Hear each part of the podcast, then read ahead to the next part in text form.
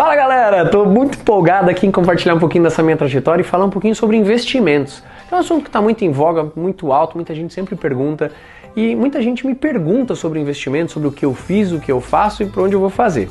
Acho que é importante você entender uma coisa. Primeiro, eu não sou um especialista em investimentos. Eu não vou te dar a fórmula mágica de quanto você vai ganhar percentual por mês, o que, que você quer, o que, que você quer construir. Mas qual é o objetivo desse vídeo? Te contar a minha história, como eu saí do zero como eu cheguei à independência financeira, como eu gerei um patrimônio e principalmente como eu, Rodrigo, junto com a Areta, minha esposa, o meu, meu planejamento familiar, como eu trabalho os meus investimentos. Porque não existe uma fórmula secreta, uma fórmula mágica, tá? Então esse é o grande ponto importante de te passar. Agora, para você entender um pouquinho mais e a gente entrar em coisas mais técnicas, primeiro eu vou começar para você entender quem sou eu, como é que eu vim, como é que eu vim parar aqui, ou o que, que eu tenho a, a, em relação a essa criação como eu tenho essa criação, como eu gerei isso, de onde eu saí.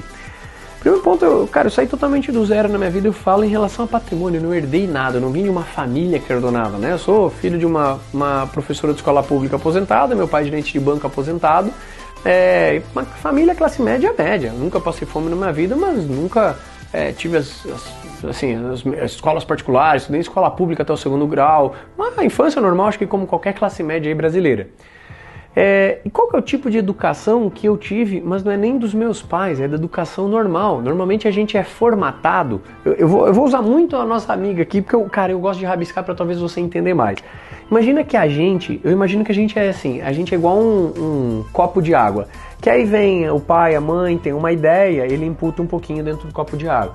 Aí tem um pouquinho lá. Aí vem a mãe, aí vem a avó, aí vem. Aí vai enchendo o copo de água com informações informações em várias áreas. É o que a gente chama das, das formações de crenças, da, da, de como você é formatado financeiramente falando.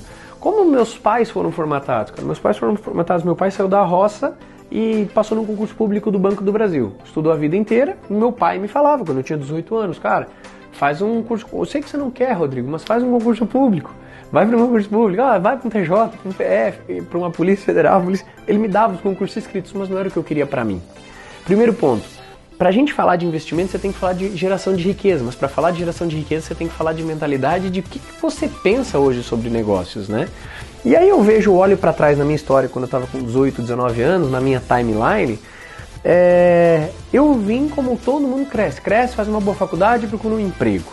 Ah, primeiro ponto. Então, emprego. Você ganha lá ah, X reais, você tem uma, uma, um retorno dentro daquele emprego. Primeiro ponto que eu vejo as pessoas não atingirem metas que elas querem, na verdade é porque elas nem definem o que elas querem. E aí eu já vou pegar um ponto muito importante com você. Desde quando eu tinha nada ou ao que eu tenho hoje, eu sempre procurei definir exatamente o que, que eu queria estar e como eu queria estar nos próximos anos.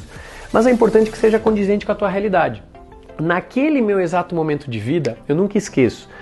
A Areta, que é minha esposa, a gente estava trocando ideia do que, que a gente queria. Com 20 e poucos anos, a gente, pô, o que, que a gente quer lá na frente da vida, né? E, e ela fala que uma coisa que chamou atenção, porque o copo da Areta era diferente do meu. A Areta vem de uma família que ela tinha os, os, pais que também saíram do zero, mas no entanto tinham construído patrimônios e já trabalhavam o conceito de renda residual, geração de riqueza e outros padrões financeiros de vida. Gente, não são padrões de comportamento, não são padrões de educação, sabe? Educação de um bom dia, uma boa tarde, uma boa noite. São educações de padrões financeiros. Para quem lê o livro Pai Rico, Pai Pobre vai entender do que eu estou falando. Comportamento pobre e comportamento rico, tá? É, o copo da areta era diferente do meu, era abastecido com coisas diferentes. E uma das coisas que ela me perguntou numa época, a gente conversando, Rodrigo, qual que é a tua meta de vida? Eu muito seguro respondi de boca cheia, Areta, a minha meta de vida é aos 30 anos de idade, eu tava com 20, tá? Então uma timeline de 10 anos. Eu ter um patrimônio de 100 mil reais. Isso eu respondi com a boca cheia. Era um patrimônio de 100 mil reais. E aos 40 anos eu quero ter o meu primeiro milhão. A meta dos 40 era tipo um negócio muito longe. Eu tô falando em 20 anos, né? Mas um milhão nem sei como é que vai chegar, mas vai chegar, né? Aquele famoso primeiro milhão.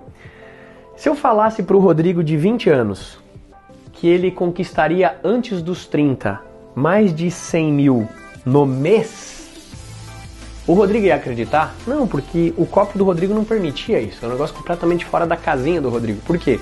Porque o meu copo tinha sido abastecido pelos meus pais, pelos meus avós, pelo ambiente que eu vivia, onde, por exemplo, meu pai trabalhou a vida inteira, ele tinha um apartamento e um carro, onde as pessoas financiavam a vida inteira para conseguir bens. É aquela cultura normal que a gente aprendeu, ou que melhor, nem aprendeu, foi colocado e foi ensino imputado. Da melhor maneira possível, os nossos pais tentam passar, mas necessariamente hoje no Brasil eu vejo que a educação é muito falha nesse ponto. É, a gente é abastecido pelas pessoas que estão na nossa volta, mas a educação, que seria o grande ponto para ensinar essa parte financeira, não é ensinada. Então, o primeiro ponto, nesse primeiro episódio, eu queria te fazer esse insight. Como é que o teu copo foi abastecido? Acho que você tem que fazer essa reflexão, e principalmente quem tem abastecido o teu copo. Porque agora eu quero te contar no próximo episódio como eu cheguei daqui na minha meta, né, que era para mim se eu chegasse aos 30 anos com isso era surreal, porque os meus pais tinham feito isso na vida inteira já seria algo surreal. Como eu cheguei nisso aqui antes dos 30 no mês? E aí, essa é uma trajetória de 10 anos que eu vou no próximo episódio compartilhar com você. Te vejo lá. Valeu!